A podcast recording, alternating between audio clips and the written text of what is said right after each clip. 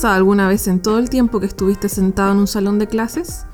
¿Qué habría pasado si todo ese tiempo lo hubieses utilizado en el desarrollo de tus intereses?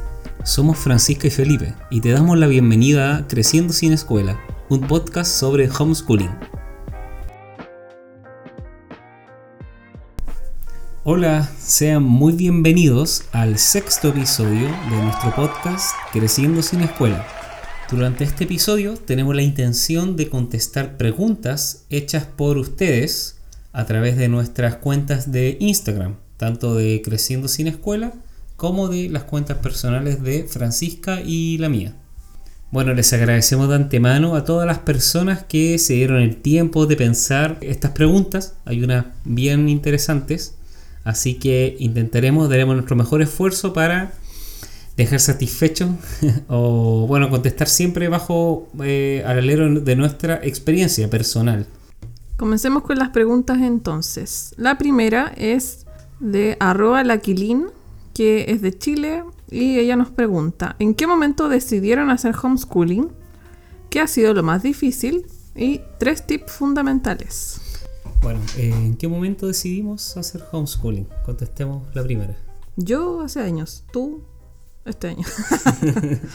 no, yo creo que el año pasado empezó el proceso de transformación, ¿no? en el 2019 yo empecé como a cuestionarme la vida y lo había decidido ya como en marzo del 2020. Sí, que algunas cosas ya le hemos contado en el primer episodio, o sea, que eso de que ningún colegio nos convencía, el esfuerzo que iba a suponer también tener a otra persona acá cuidando al Fede, ¿cierto? Por nuestros trabajos. El sentir que no había un colegio que satisfaciera, que diera satisfacción a todas, a todas las intereses, necesidades que veíamos en nuestro hijo. Y muchos otros motivos más, digamos, fueron, nos fueron dando fuerzas para poder tomar también esta decisión. Sí, o sea, ya lo teníamos como conversado el año pasado en marzo y de hecho ya lo íbamos a inscribir como en talleres y cosas así, pero justo empezó la pandemia, así que ahí tuvimos como que pausar el tema de los talleres y eso. Y empezamos a hacerlo ya como formalmente, digamos, en marzo de este año, que era como el momento en el que tenía que entrar a pre-kinder. Siento que hacer homeschooling antes de eso, para nosotros al menos, como que no, no tenía mucho sentido, lo dejábamos libre nomás. Sí, ¿y qué ha sido lo más difícil? Porque generalmente cuando he escuchado otras experiencias, otras familias que cuentan esto y cuentan que ha sido lo más difícil, ellas siempre cuentan algo que creo que a nosotros no nos ha pasado, que es que dicen convencer como a mi familia, prepararme muy bien y convencer a mi esposo de que esto era bueno, pero en mm. nuestro caso no sé si eso no nos ha pasado tan tan así. O sea, fue un shock para la familia yo creo, pero como que fue nomás. Sí. Siempre asumimos que iba a ser así. Sí, no, no, no ha sido lo más ¿Qué ha sido lo más difícil? A ver. Mm. Yo creo que lo más difícil ha sido un poco compatibilizar entre mi trabajo y el horario como para hacer actividades. Porque a veces que estoy súper como cargada de, pega y me cuesta un poco eh, llevar a cabo actividades en el día a día. Creo que eso ha sido lo más difícil, pero tampoco me estreso con eso porque sé que no pasa nada si un día no hago algo. Sí. Además, igual yo siento que todos estos meses que el FED se ha expuesto estos como temas que le hemos ido presentando, la Fran sobre todo, era el día que no hay como actividad, él solo también se busca la actividad muchas veces. Sí, o sea, o se pone a leer, siempre se pone a leer. A jugar, si es súper chico todavía, tiene 5 años. Lo más importante todavía es que él juegue. Claro. Para mí también, o sea, si me preguntan a mí personalmente qué ha sido lo más difícil, también si en mi trabajo es bien demandante, pero solamente en el horario de trabajo, o sea, por suerte yo no me llevo el trabajo para mi casa. Estoy como bien agradecido de eso. Me cuesta también a mí como preparar más material cuando veo a la Fran y, y crea tanto material y a veces me siento un poco como en desventaja. No sé, me gustaría también equipararme a eso y sentir que también eh, preparar más cosas y siento que no siempre lo puedo hacer. Como que han sido poquitas veces que yo lo he podido hacer. Eso sí, doy apoyo a lo que ella hace con el Fede y trato yo en esa misma línea de, si están viendo esa semana las plantas, por decir algo, yo trato de hablar de eso en la mesa con él, trato como por ahí aprovechar como mi momento con el homeschooling, como se diga. Pero sí me gustaría tener así como ese tiempo eh, Porque a veces igual yo a veces cansado del trabajo, no sé. Me gustaría tener más tiempo como para preparar, preparar más cosas, como al nivel que tiene la Fran a veces. Bueno, y mm, la tercera y última pregunta que nos hizo nuestra auditora, ah, no, ¿cómo se- audi- auditora, seguidora. Todo. Depende si es del podcast o de. Instagram. Sí, es eh, tres tips fundamentales. Mm. Yo creo que uno, que es lo que siempre recalco en mi cuenta, es como no tener las expectativas tan altas. Bajarlas un poco, no estresarse al hacer homeschooling y tener claro que lo que les decía, o sea, que un día sin hacer una actividad no es un día perdido, o sea, los niños igual están aprendiendo algo en su día a día. No tienes por qué sobrecargarte con hacer 10 actividades en un día eh, y planificarlo y que todo salga perfecto si al final lo que importa es que tu hijo esté feliz y que esté aprendiendo a su ritmo. Otro tip que he pensado es que, no sé si ojalá se entienda bien, que tanto el papá, la mamá, si es que vive, o su núcleo familiar de ese niño estén todos de acuerdo y alineados con el homeschool o la, la metodología o el estilo de aprendizaje en casa que quieren llevar con su hijo. Ya que si no, si hay uno que no le gusta o no está de acuerdo y vive ahí, quizás va a ser hasta más, puede ser hasta con- eh, contraproducente o le puede ser más malo que quizás no que vaya al colegio, ¿o no? Sí, y yo creo que un tercer tip que igual es súper importante es que si sigues muchas cuentas de homeschooling, no trates como de imitar lo que se hace en otra casa. O sea, sacar ideas está bacán, pero empezar como a compararse con lo que hace otra, a veces eh, también, como decía Felipe, puede ser contraproducente, porque yo, por ejemplo, sigo cuentas gringas que tienen casas enormes, llenas de materiales. No sé, todos los días les llega el libro y todo. Y si yo me pusiera a comparar con ella, estaría todo el día estresada porque sé que no podría acceder a todo lo que ellas tienen. Eh, o que no podría acceder a todo lo que, no sé, a todos los viajes que hacen, cosas así. Entonces, está bien seguir otras cuentas, pero tenerlas como una guía, como un apoyo, sacar ideas, pero no compararte y querer ser como otra familia. Oye, cuenta como tip tener una termolaminadora o no? Eh, sí, Sí. depende, depende. Sí. Acá la Fran le saca el jugo. Ya ha matado como dos termolaminadoras. Sí, Sí. se me mueren. Ya, pregunta número 2. esta es de Colombia. Claudia Beltrán de Colombia nos pregunta, ¿qué no se ve en redes sociales, me imagino, del homeschooling? Cuando ellos no quieren, cuando los niños no quieren, cuando son berrinches, etc. ¿Se entiende la pregunta? Sí, o Sí. sea, creo que la entiendo de la manera que quiso plantearla. o sea, lo que no se ve es lo que no se ve en ninguna cuenta, yo creo. Yo creo que muchas, o sea, la mayoría de las mamás no vamos a estar dispuestas a estar mostrando un berrinche de un niño, vamos a estar regulado, si está llorando. Mm, Creo que nadie está como grabando esos momentos ni subiéndolos a sus redes. Y sería un poco irrespetuoso igual hacerlo. Mm. O sea, de hecho Instagram, por ejemplo, funciona así. O sea, generalmente muestra como los buenos momentos. No muestra cuando está ahí complicado o cuando el niño no quiere... Sí, es que sería, siento yo, como ridiculizarlo un poco. Si lo mostrara como haciéndome un berrinche o gritándome, no sé, cuando está enojado, creo que no, no sé, creo que sería faltarle el respeto y no lo haría. Además que tampoco estaría pendiente de estar con el celular grabándolo Sí. si está, no sé, en el suelo gritando. Ahora, si quizá ella se refiere, ¿qué hacemos cuando él no quiere definitivamente hacer algo? No quiere. No lo hace nomás. Sí, Sí. sí. O sea, muchas veces me dice, no, no quiero, lo hago después, no tengo ganas, quiero hacer otra cosa. y de hecho, muchas veces pasa que después llega solo con la actividad, Sí. como ya, hagámoslo. Es que, claro, es que yo como que no le obligo a hacer algo. Siempre le pregunto, ¿quieres hacer alguna actividad? Y si me dice que no, es no, y se pone a hacer otra cosa. Y de repente yo estoy, no sé, haciendo aseo y a él se le ocurre justo ahí hacer una actividad y la hacemos. O me espera un rato y lo hacemos. Pero, no sé, trato de ser lo más respetuosa posible con, con sus emociones, con su tiempo. Sí. Ya. Pregunta número 3. Esta viene de Paraguay. Shirley Cabrera nos pregunta. Estoy iniciando homeschool y mi mayor temor es descuidar algún área y perjudicar a mis hijas. ¿Qué consejo crees tú que le podríamos dar? Yo creo que perjudicarlos es difícil igual.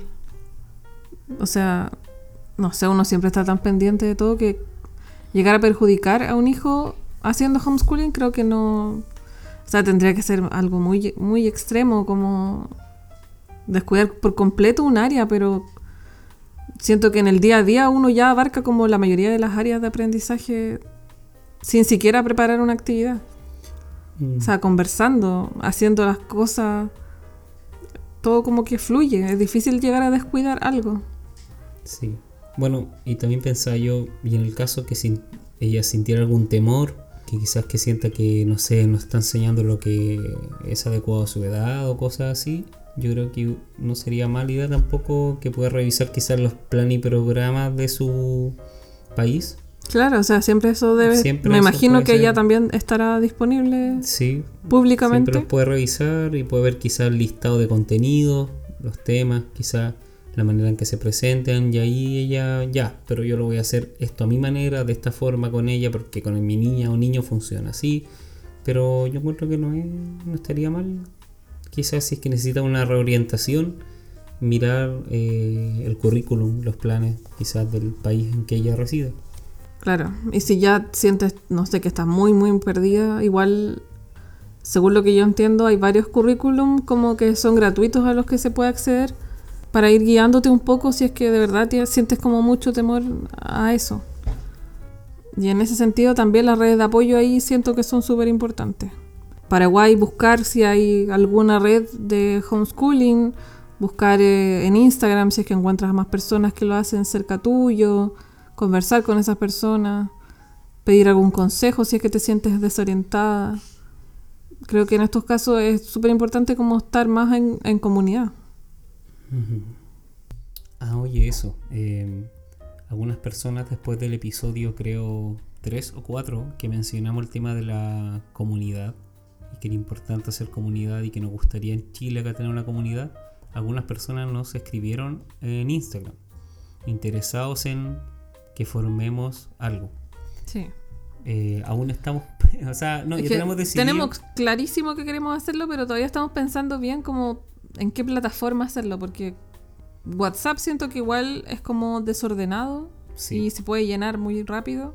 Facebook siento que ya no lo usan tanto, pero igual eh, sería como más ordenado para poder ir publicando Sí. y guardando información. Tiene un formato más como blog de alguna manera, Sí. como para poder archivar mejor la información. Entonces ahí estamos viendo cómo hacerlo. Sí, así que Pero tengamos un lo poquito paciencia, sí. porque sí, lo queremos hacer con las madres o padres o familias chilenas.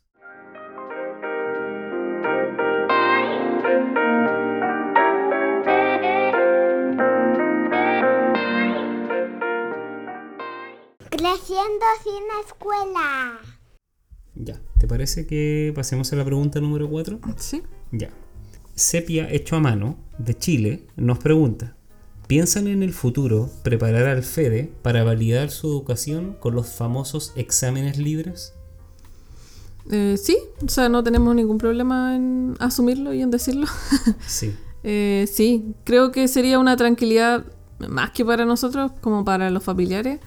Y también en el sentido de que si en algún momento llega a pasar algo, nos queremos, no sé, ir del país o cambia, el, no sé, el tema del derecho preferente de los padres de educar a su hijo, como tener eso de respaldo en el caso de que sea muy necesario que entre a un colegio o algo así.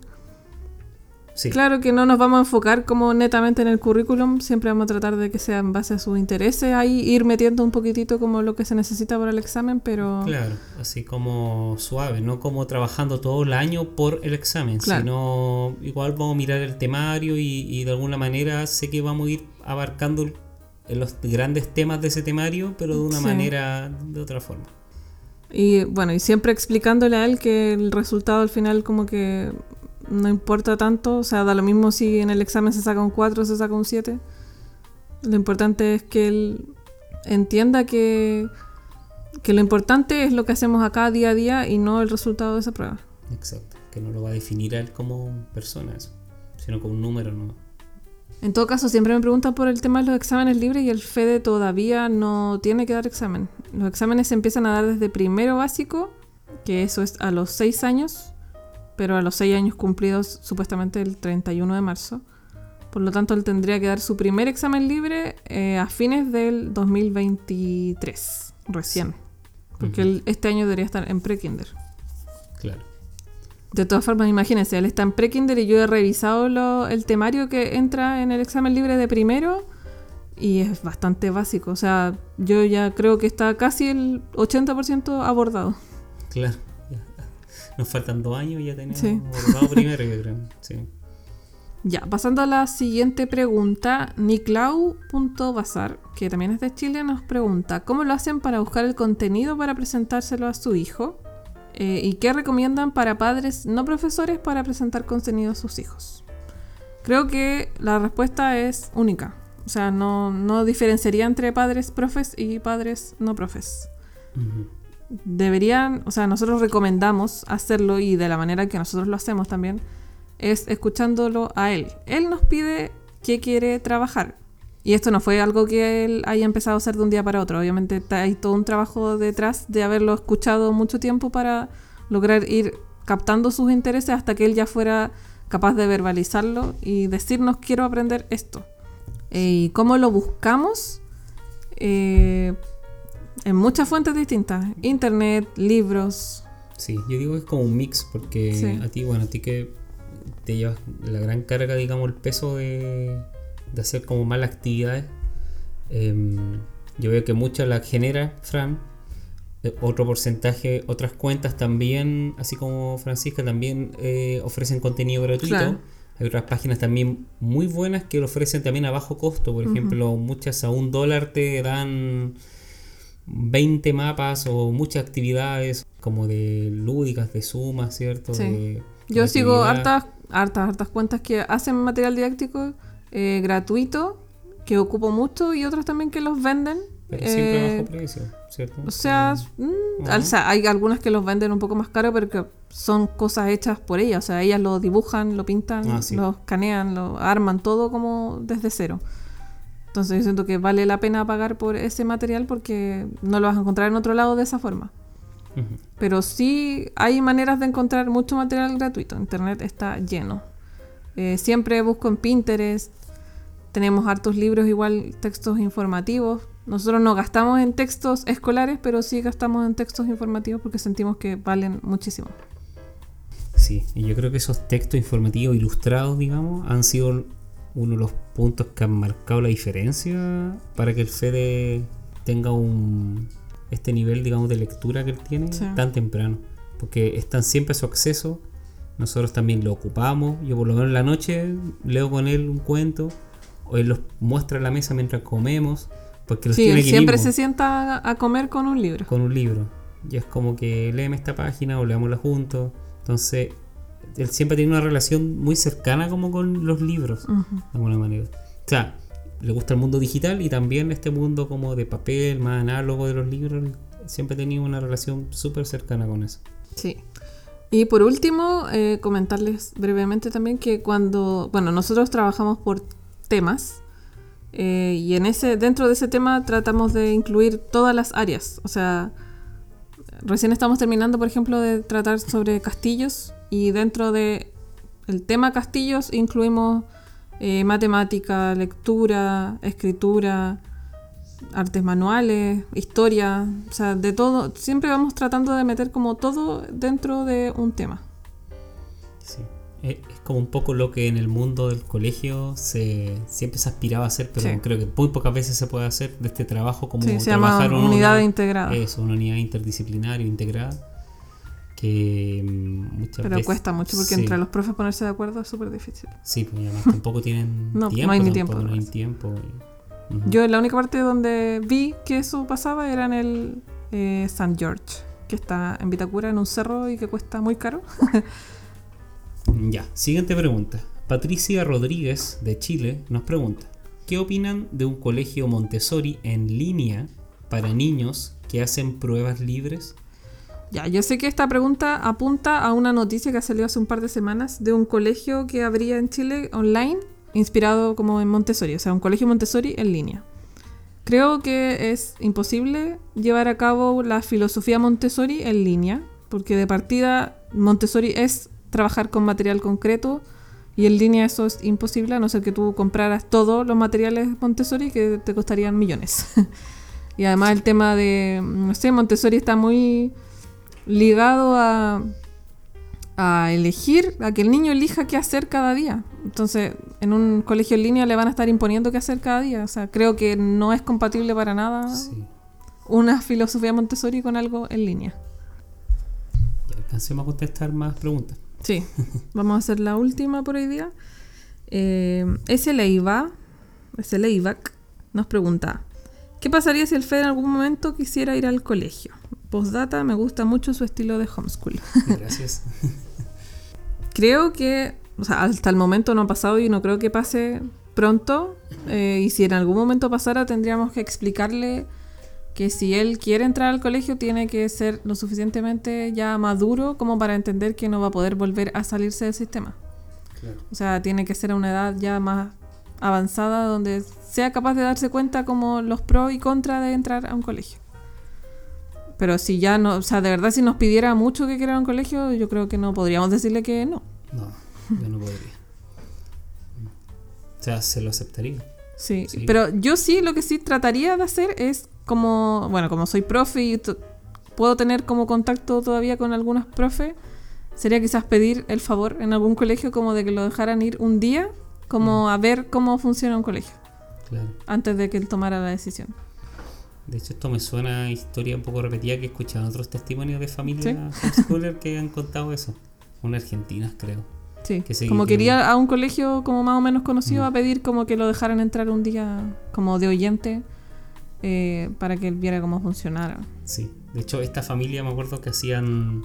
Ellos son como parte, como el mundo del teatro. Y hacían. Ellos tienen sus hijos desescolarizados, pero ellos en eh, taller de teatro con colegios. Entonces, esos niños igual van como al colegio, pero no Sí. van al colegio. Entonces, es ellos igual. Cuando entran al colegio y todos ven las clases y después la mamá les pregunta, ¿y te gusta esto? No. Este, Ellos eran felices como ella contaba que con la vida que llevaban con su familia más que Mm. este contacto que tenía con la sala, con la aula. Sí, pero yo creo que los niños educados así en casa no, no es mucho lo que deben pedir como ir al colegio. Por ejemplo, el Fede en un momento me preguntó eh, si en el colegio habían todos los materiales que él tenía en la casa.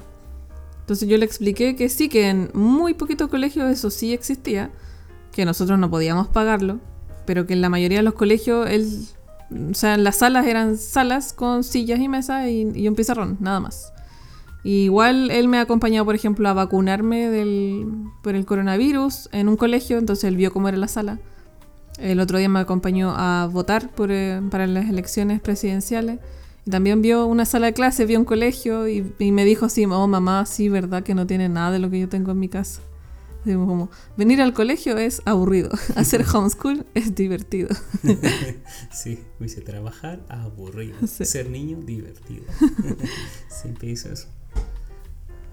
Y en virtud del tiempo vamos a llegar solo hasta ahí. Sí, Vamos a dejar para otro episodio seguir contestando sí, podemos hacer un parte preguntas. 2. Sí. Sí, así, Así que, que si quieren preguntar algo, no duden en dejarlo en Instagram. Nos pueden escribir por DM también si tienen alguna pregunta. Eh, les recordamos que el Instagram oficial del podcast es arroba creciendo sin escuela. Sí, y recuerden que si les ha gustado este episodio, una manera de retribuirnos, ayudarnos, es colocando el botón seguir en, en Spotify. Hay un botón en nuestro panel principal de nuestro podcast en Creciendo sin Escuela donde dice seguir.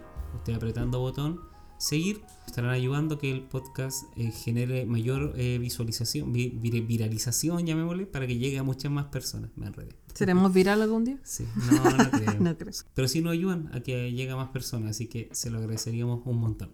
Bueno, eso sería por hoy. Nos despedimos. Espero que les haya gustado. Y eso. No sé qué vamos a hablar la próxima semana. Tenemos Sí, que lo pensarlo. pensar. Sí, si tienen alguna idea, ahí también nos cuentan. sí, claro. Favor. Eso sería todo. Ya. Espero que estén bien. Nos escuchamos la próxima semana. Chao. Chao, chao.